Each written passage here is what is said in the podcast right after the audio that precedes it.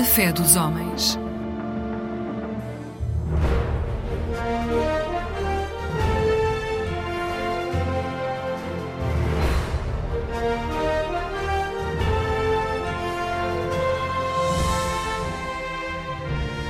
Bem-vindo ao programa da Igreja de Jesus Cristo dos Santos dos Últimos Dias.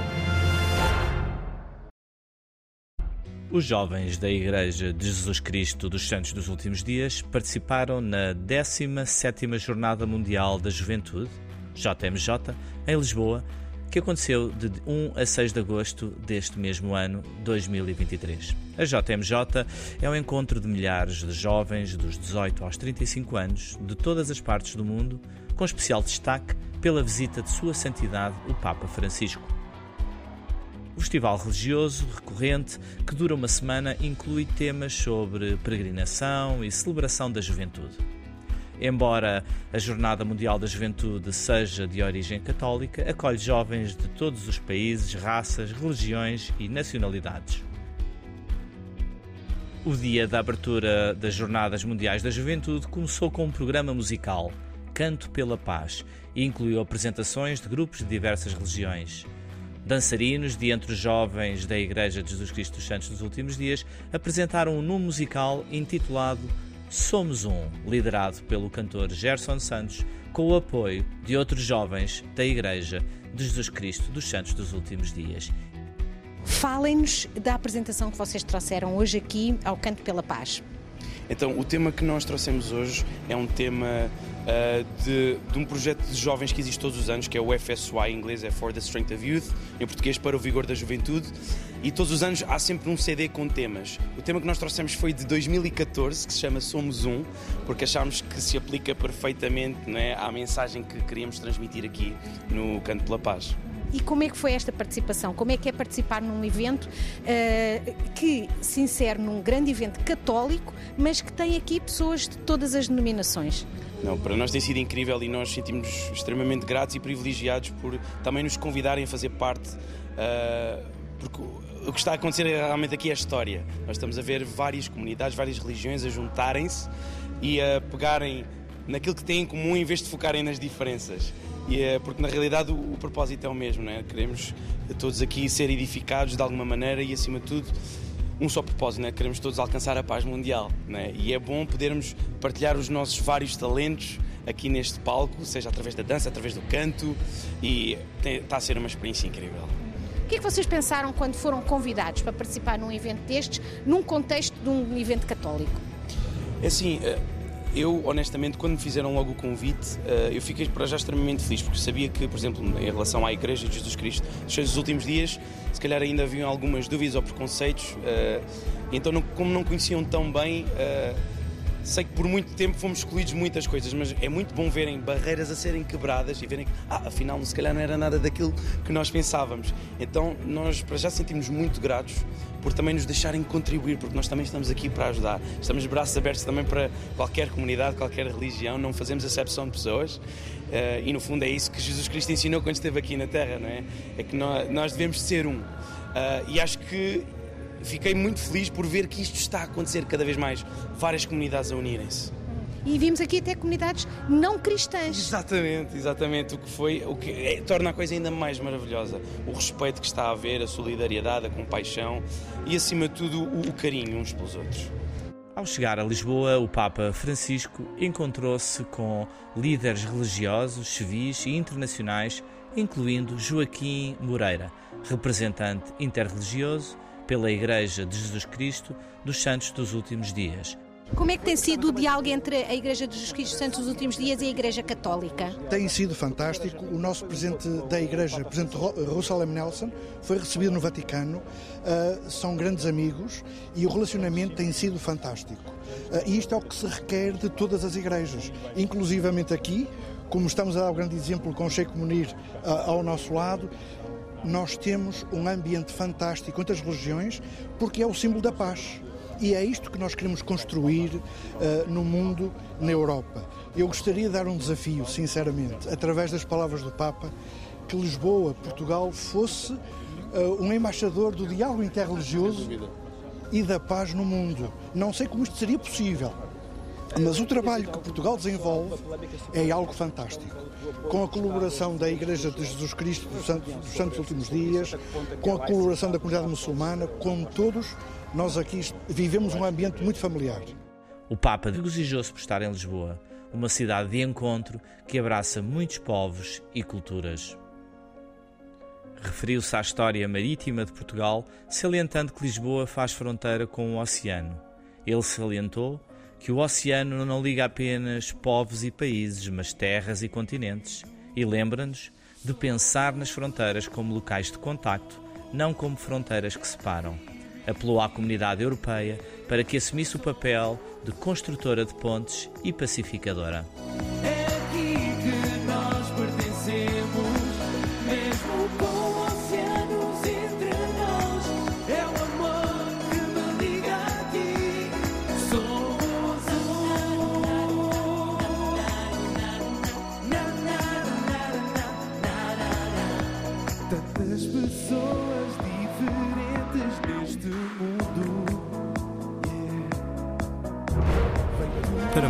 Informação, visite o nosso site em www.igreja-jesus-cristo.pt ou contacte os nossos missionários.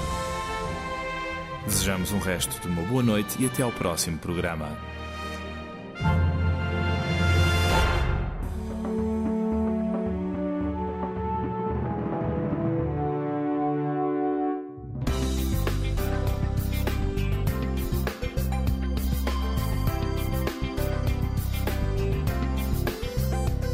Eclésia Igreja Católica.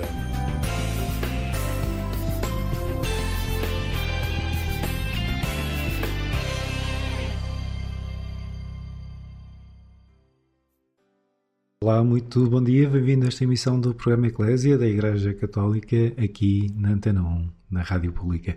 A nossa reportagem está em Roma. Acompanhamos a última semana dos trabalhos da Assembleia Sinodal, que se conclui hoje com a missa presidida pelo Papa Francisco em São Pedro. Acompanhamos também um encontro anual diferente, é o encontro dos missionários que acompanham as comunidades de língua portuguesa na Europa. Falamos já daqui a pouco sobre esse tema. Para já convido a ouvir Diáspora, um tema dos tribalistas.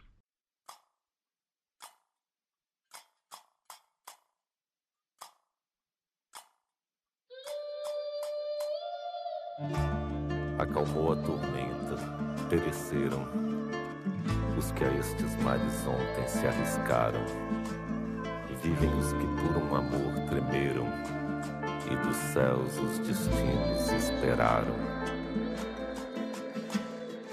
Atravessamos o mar Egeu, um barco cheio de fariseus, com os cubanos,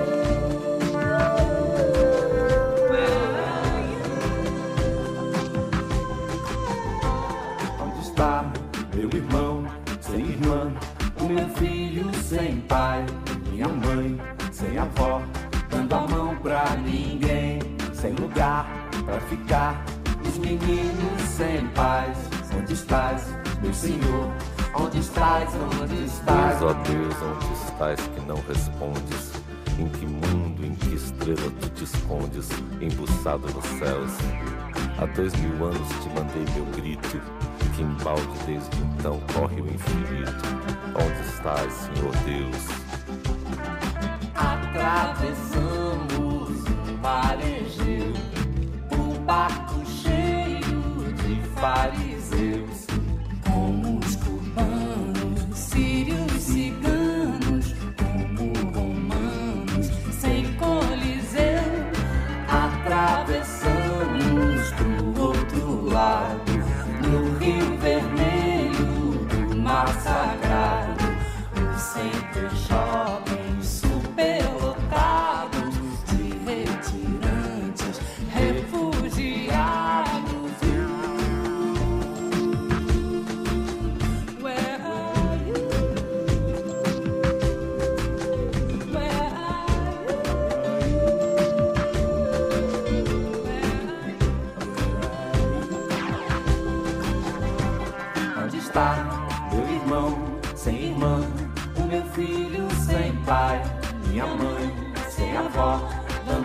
pra ninguém, sem lugar pra ficar, os meninos sem paz.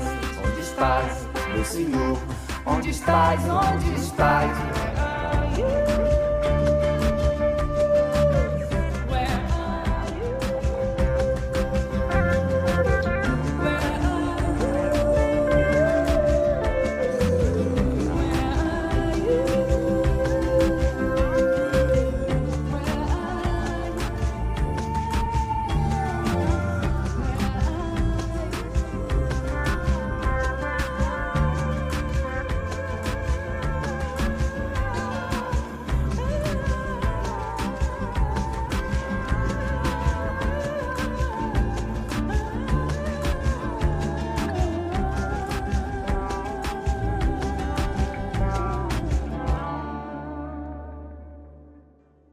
Diáspora, um tema da super banda brasileira Os Tribalistas a dar o ritmo para esta edição dominical do programa Eclésia da Igreja Católica, aqui na Antena 1 da Rádio Pública. Um bom dia para si que nos acompanha. Estivemos a conversa com Dom Anel Quintas, Bispo do Algarve, integra a Comissão Episcopal da Pastoral Social e Mobilidade Humana, que esteve em Roma a acompanhar os trabalhos dos missionários da língua portuguesa na Europa, acompanham as comunidades lusófonas na diáspora. Foi sobre isso que conversei com ele.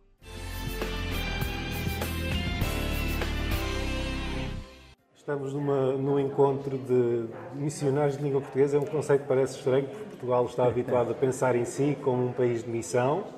Eh, que envia ao encontro de outras populações, historicamente, mas a verdade é que, que as nossas comunidades imigrantes por todo o mundo também precisam de acompanhamento e precisam, vamos chamar assim, deste carinho de, de encontrar celebrações na sua língua materna e acompanhamento dos seus filhos, dos seus netos. Eh, como é que olha para este trabalho e para este exercício também de, de, comunhão eclesial que é feito com a língua portuguesa? Pois eu olho para este, para este serviço, não é? Para este ministério uh, com muito apreço, digamos assim, uh, pelo, pelo serviço que estes missionários, chamemos-lhe assim, prestam às comunidades da língua portuguesa, não apenas ao português. Tanto que temos aqui missionários de Angola, do Brasil, sobretudo, e também, e também de Portugal. Eh, e naturalmente nos países europeus, porque depois se fôssemos já para, para os Estados Unidos ou isso, então seria mais alargado ainda. Eh, é, é um, a mim está-me a fazer muito bem eh, este início deste encontro, porque eu não estava a contar participar, uma vez que dentro da, da, da, Comissão Episcopal Pastoral Social e Mobilidade Humana que eu pertenço, estou mais ligado ao turismo, não é? Mas consideramos na Comissão muito importante a presença de um bispo da Comissão junto destes nossos missionários e também junto à Obra Católica Portuguesa das Migrações, não é? Que tem este pelouro a nível nacional. E de facto, eh, eu ontem falando com eles, mesmo assim no início da abertura, disse mesmo que, que eu me sentia privilegiado em estar aqui, não apenas para os conhecer a eles pessoalmente, mas também para conhecer ainda melhor eh, o modo como eles prestam o seu serviço em realidades linguísticas e culturais tão diversificadas. E o tema também é um tema muito sugestivo, não é? Para os dias de hoje, esta diversidade de rostos da Igreja, não é? Digamos assim, que refletem a humanidade da Igreja, que refletem em si tantos rostos com tantas diversificações, caminham todos para digamos assim, se sentirem transfigurados pelo rosto de Cristo, sobretudo pelo rosto ressuscitado de Cristo, que é para aí que a Igreja caminha. É evidente que isto significa não apenas um grande trabalho ao nível da evangelização do ser missionário, mas também da promoção humana, na verdade. E, e sabemos como estes missionários têm um papel muito grande nesse aspecto e nessa dimensão eh, até procurando trabalho para quem não o tem, até encontrando casa para quem não tem, até indo ao encontro de gente que está a passar dificuldades a nível familiar e a tantos outros níveis. Portanto, é um é de facto um, um serviço de evangelização, digamos assim, que está muito para além do anúncio do Evangelho, pronto, que é a parte essencial e é também essa uma das dimensões essenciais de, que identificam a Igreja. É? O encontro acontece num contexto muito interessante. Estamos em Roma na, na semana final do, do da Assembleia Sinodal, ah, desta é, é. primeira sessão, Sim. e o próprio, o próprio tema se proporciona, se proporciona a, a, este debate sobre os rostos diferentes da Igreja e como é que esta, este caminhar juntos, que tem sido Exatamente. este mote do processo é. sinodal, nos faz ir ao encontro de tantas pessoas diferentes. Eu imagino também seja seja uma sensação especial poder partilhar de certa forma exatamente este, esta Nós, eh, o facto de terem escolhido ter escolhido esta semana e de certa maneira também estarmos mais em sintonia porque estamos em Roma, mais em comunhão com todo este trabalho sinodal, estamos já uh, na, na, na parte final, não é? Tudo isto também nos nos sensibiliza, nos motiva, nos ajuda a integrar neste caminho sinodal que, como Igreja, somos todos chamados a fazer. E eles também de maneira particular, porque são realidades culturais diferentes, não são só, digamos assim, eh, portugueses que falam português, mas são brasileiros que falam português, são angolanos que falam português, são guineenses, tudo, tudo aquilo que é, digamos assim, a, a comunidade de língua portuguesa, as comunidades de língua portuguesa que estão na Europa, e isso obriga a uma abertura ainda maior. Esta grande capacidade de escuta, como nos pediu o Papa logo no início, na caminhada sinodal nas dioceses, escutar com humildade, que é para aprender sempre, não é? Quem escuta com humildade está sempre numa disposição de aprender e falar com ousadia, ou seja, partilhar eh, os dons que temos, pô-los ao serviço de todos, num processo de discernimento. E o discernimento é sempre doloroso, não é? Quem se predispõe para discernir, para encontrar caminhos de maior fidelidade a Cristo e ao Evangelho, não é verdade? E nós, de maneira particular, também de fidelidade ao povo que somos enviados, é sempre um processo doloroso, mas é um processo desafiante, é um processo que nos, nos entusiasma, não é verdade? E que nos leva procurar o essencial e, sobretudo, saber distinguir o essencial daquilo que é acidental, daquilo que é secundário. Por vezes isso custa-nos. Quais são os valores, ainda aqui a doutora Teresa Messias começou no início por dizer isso, quais são os valores irrenunciáveis da Igreja? Quais são os valores permanentes, não é? Aos quais nós, pois, devemos estar atentos, porque senão perdemos a nossa identidade, não é? E quais são os valores que são, que são acidentais, que são temporários, que estão ligados a épocas históricas, não é? E depois procurar, eh, a partir desses valores essenciais, iluminar a nossa própria vida e contribuir para este diálogo também intercultural, que é tão importante, não é? Renunciar à sua própria identidade àquilo que é o essencial é um empobrecimento e, e, e ficamos sem sabor, podemos dizer assim, com que contribuir também para o diálogo com, com as outras culturas e com as outras diversidades também que são tão, tão comuns nos dias de hoje e que nos obrigam de facto a uma abertura permanente à ação do espírito, porque este discernimento só é fecundo se for feito a partir da, da escuta do próprio espírito, não é? E dos sinais, pois que hoje são os sinais da presença de Deus no mundo em tantas culturas, de tantas formas, de tantas maneiras.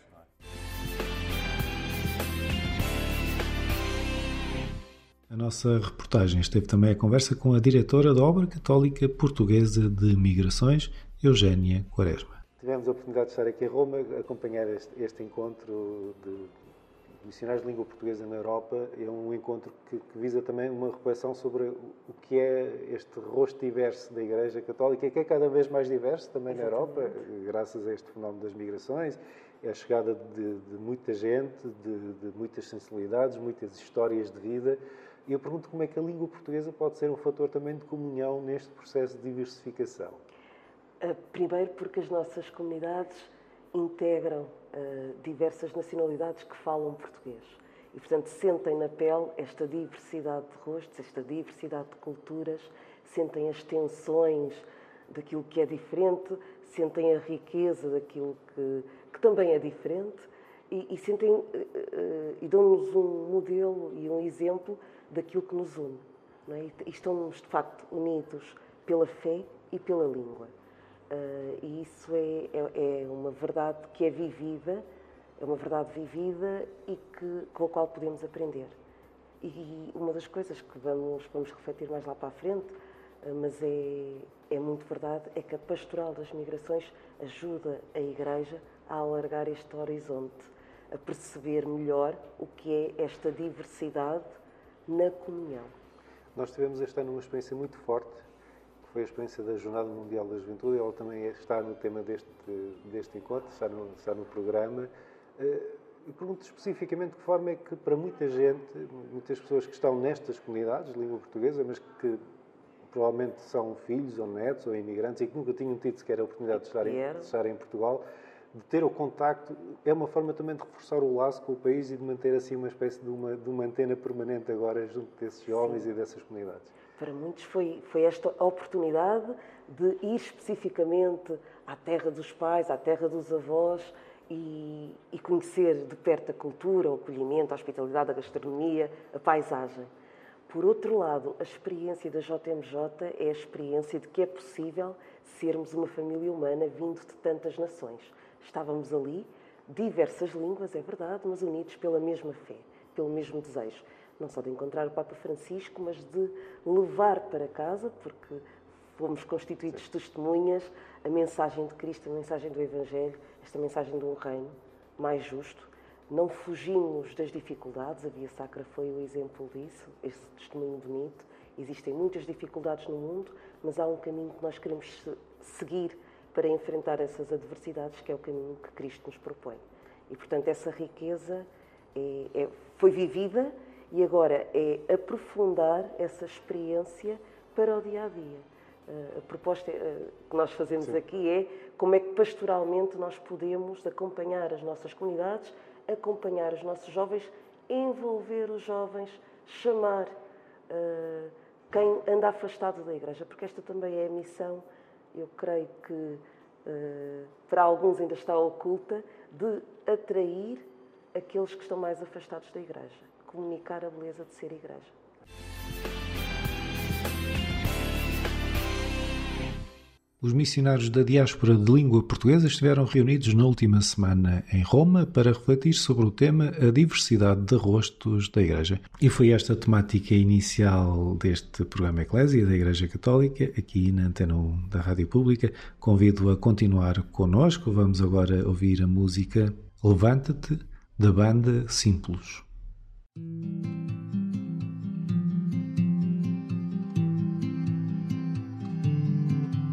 Os teus dias podem ser todos uns iguais aos outros, como os dias de Maria, quando o anjo apareceu.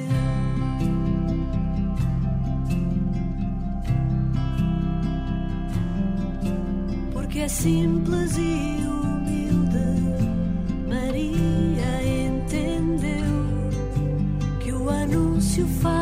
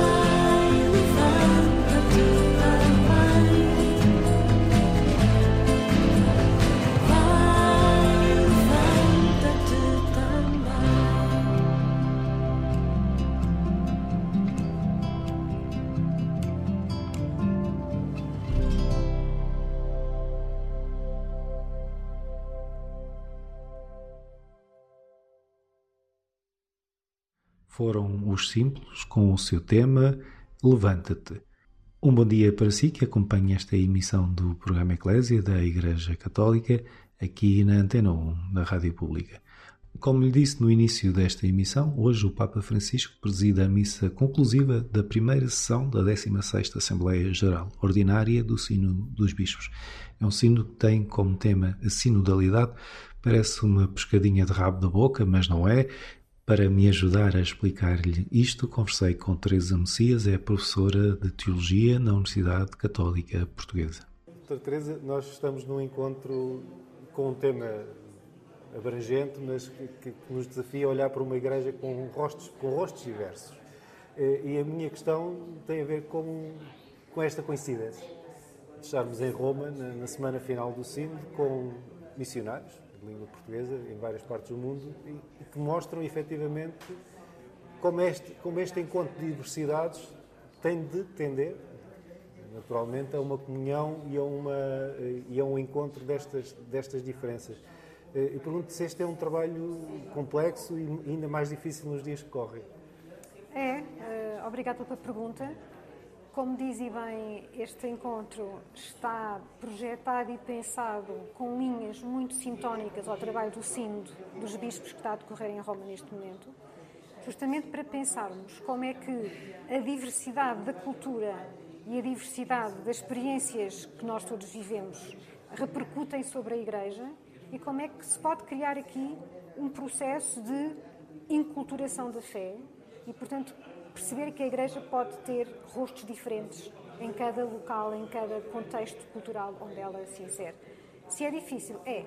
É um trabalho muito complexo que exige não só conhecimentos teóricos sobre a natureza da Igreja e sobre as comunidades com que nós lidamos, mas depois há uma parte prática que é bastante exigente que é a parte da escuta, do discernimento, de, do, do, do, aspecto tentativo, de, de, ir percebendo por tentativas se nós estamos a conseguir compreender a linguagem da cultura onde estamos, ouvir feedback, discernir as linguagens e discernir os ecos. E isso é um processo lento, um processo difícil, mas que eu acho que é o único processo para nós aceitarmos uma igreja conduzida pelo Espírito. E não sermos nós a impor certas visões, a impor certas opiniões este sim tem sido, eh, tanto quanto eu tenho podido acompanhar, uma graça que nos ajudou a compreender o papel do sensus fidei, da escuta recíproca, de servir à ação do espírito, em vez de procurarmos respostas intelectuais e dadas pela nossa razão à partida. Então eu acho que estamos aqui a redescobrir uma forma de ser igreja, neste momento atual, nas complexidades atuais, que é muito fecunda, mas que também é exigente. E isto vai requerer de nós ampla formação e também profunda oração. As duas coisas são indissociáveis. Eu queria fazer exatamente uma pergunta nesse sentido, no sentido da linguagem. Temos visto que o Papa Francisco repetir várias vezes que, que um sino, por exemplo, não é um parlamento, que a Igreja não, não é uma democracia, e isso cria algum espanto e até algum mal-estar eh, mas temos que compreender melhor o que é que, onde é que, para onde é que o Papa está a apontar quando, quando convida a fazer do sínodo e da sinodalidade um exercício espiritual na, na, vida concreta das comunidades católicas. Sim, a pergunta é importante e, e, e a resposta eh, convém que seja hum, clara e precisa. A palavra democracia, etimologicamente, significa o poder permanecendo no povo o povo é que é o princípio do poder ou o princípio da autoridade que decide. Ora, a Igreja entende-se como presença de Deus no mundo. Portanto, esse poder, vamos chamar-lhe assim, que está no seu interior, de facto, é de Deus, não é dela. São Paulo diz isso de uma forma muito bonita, diz: trazemos em vasos de barro este poder. É? Então, o facto de dizermos que a Igreja não é, do ponto de vista político, uma democracia, isto é, que a autoridade não está em nós, enquanto criaturas, não significa, muito pelo contrário, que não haja processos alargados e comunitários de escuta e que cada um não possa e deva ser ouvido naquilo que lhe parece que é os sinais que o Espírito Santo está a sugerir para a mudança da Igreja. O que diz apenas é que isto não se trata apenas de uma decisão do meu poder, é escutar Deus. Não sou eu que decido por mim mesma, sou eu pondo-me à escuta do Espírito. Então isto desloca a questão da minha uh, visão egocêntrica, de um poder reduzido à minha identidade e à minha personalidade para eu como instrumento da linguagem do espírito e da ação do espírito. Mas isto não reduz, pelo contrário, implica que a comunidade toda tem que ser ouvida. Portanto, é preciso ouvir, se queremos acertar com a sinal do espírito, temos que ouvir a comunidade toda. Portanto, dizer que a Igreja não é uma democracia não significa a anulação dos processos de escuta alargada e da participação de todos. Pelo contrário, significa que se nós não escutarmos a comunidade, corremos o grande risco de ser infiéis ao Espírito Santo. Porque no sensus fidei da Igreja passa justamente a ação que o Espírito está a comunicar àquilo que é o que a Igreja deve ser no futuro. Só uma última pergunta que está relacionada com outra dimensão do que está em debate no Sinto, porque além da participação tem havido um grande debate sobre a questão da autoridade e a forma como ela é exercida. Penso que está relacionado com aquilo que acabamos de conversar. Ou seja, eh, o processo de escuta e de participação implica que a autoridade não seja exercida de uma forma autocrática, de, isolada, sem, sem a escutação desse Não, senso. de todo. Implica o discernimento.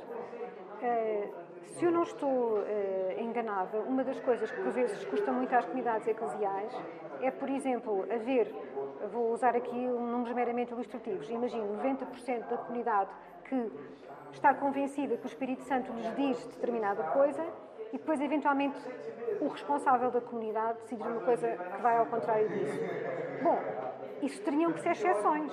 Pode acontecer que isso justifique, por razões que agora nós aqui não podemos explorar, porque estamos no campo da, da casuística, não é?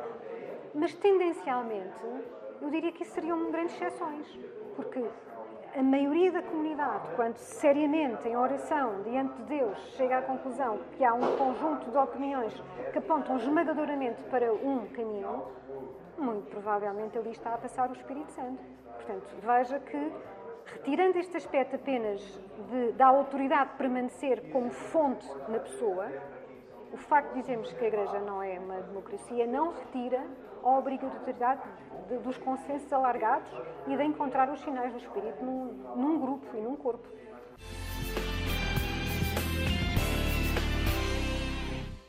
Muito obrigado, professora Teresa Messias, e muito obrigado a si que acompanha esta emissão do programa Eclésia da Igreja Católica aqui na Antena 1 da Rádio Pública. Este é um domingo especial também para as comunidades da Diocese de Setúbal. Depois de, na última quinta-feira, ter tomado posse como quarto bispo da Diocese Sadina, hoje o Cardeal Dom Américo Aguiar vai presidir a Eucaristia na Catedral de Setúbal pelas 16h30, dando assim início, simbolicamente, ao seu ministério junto da comunidade católica. Neste contexto, recordo agora a mensagem que o Cardeal Dom Américo Aguiar dirigiu à sua nova diocese.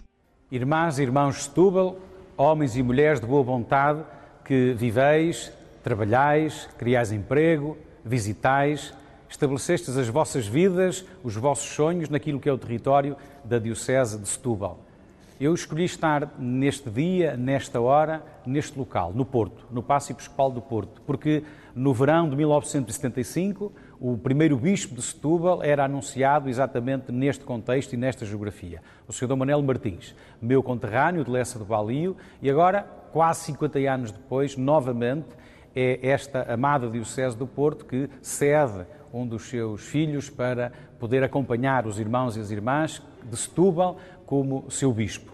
Quero saudar a todos, aqueles que vivem com dificuldades, com problemas, aqueles que estão felizes e contentes, aqueles que estão tristes e que choram, os que estão sós, os que, enfim, têm medos na sua vida e dizer-vos aquilo que o Papa Francisco disse há dias na Jornada Mundial da Juventude, destinado aos jovens, mas eu destino a todos, que não sejamos administradores de medos, mas sejamos todos empreendedores de sonhos.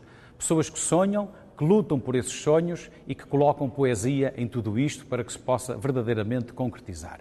Peço-vos a vossa oração, rezarei por todos e cada um e também peço aos irmãos eh, daqueles que, nos fa que connosco fazem caminho ecuménico, que connosco estabelecem diálogo interreligioso e todos os homens e mulheres de boa vontade que porventura não tenham transcendência na sua vida, mas que em espírito e verdade acompanham, respeitam, têm curiosidade e estão disponíveis para aquilo que é o bem comum. Ora, conto com todos. Todos, todos, todos. Com as palavras do Cardeal Dom América Guiar, entramos na reta final deste programa Eclésia da Igreja Católica, aqui na Antena 1 da Rádio Pública. Fique desse lado, vamos agora ouvir o Padre João Paulo Vaz com o seu tema Ser Fogo de Deus.